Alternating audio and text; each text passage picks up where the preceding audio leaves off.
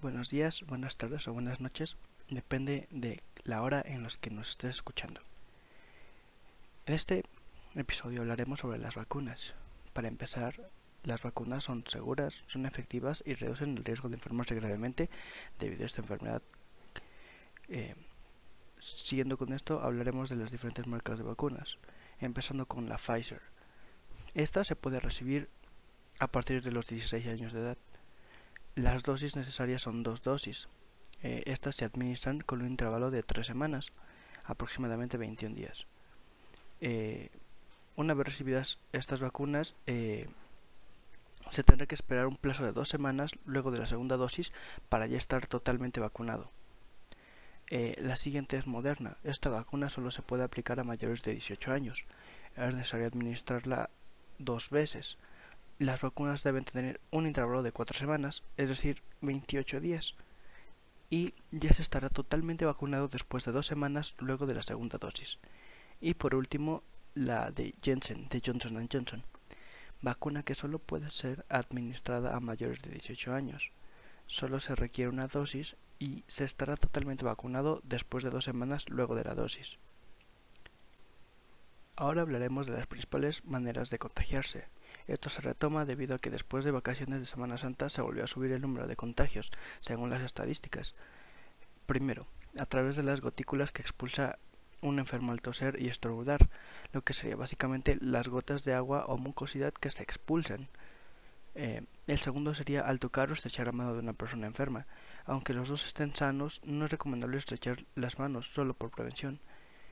Es decir, no importa si están los dos sanos o uno está enfermo, es mejor no hacerlo, solamente por prevención y para seguir evitando contagios.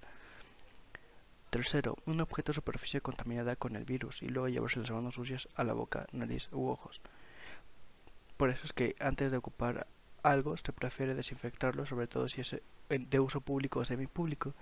Es requerido, si es posible, llevar un gel antibacterial y algunas toallas eh, sanitarias o, o de uso común para poder desinfectar algunas zonas públicas que se vayan a usar. Esto igualmente por prevención. Ahora, en el caso de tener un enfermo, es preferente seguir los siguientes consejos. Si tienes síntomas compatibles con coronavirus y no tienes dificultad para respirar o perteneces a uno de los grupos de riesgo, no vayas al doctor, solo quédate en casa y haz lo siguiente. Primero, no te automediques ya que podrías perjudicar tu salud.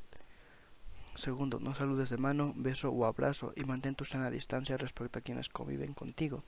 Esto para seguir evitando posibles contagios, pues más vale prevenir. Tercero, lávate las manos frecuentemente con agua y jabón, por lo menos 20 segundos, o desinfectelas con gel antibacterial. Eh, y cuarto, aliméntate sanamente, con verduras y frutas, y toma al menos 8 vasos de agua simple para mantener un buen estado y salud, y para que tus defensas puedan actuar pertinentemente ante la situación. Eh, por último, lava los vasos, utensilios de cocina y demás partes de la casa con agua, jabón y cloro, para mantener tu estancia limpia y por precaución, también para evitar seguir empeorando la enfermedad. Por último se hablará de algo que nos tomó por sorpresa.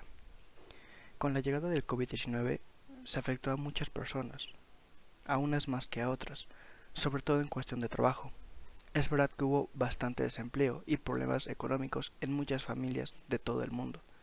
Aún así, siempre se debe ver la manera de salir adelante, y sobre todo en estos momentos, donde la pandemia se nota más permisiva al momento de hacer o regresar a las actividades cotidianas de trabajo obviamente manteniendo ciertos niveles de precaución y cuidado, además de higiene. Pues lo mejor que se puede hacer después de todo esto es levantarse y esforzarse por recuperar lo que se tenía y si es posible mejorar lo más que se pueda y darle una buena cara a esta situación.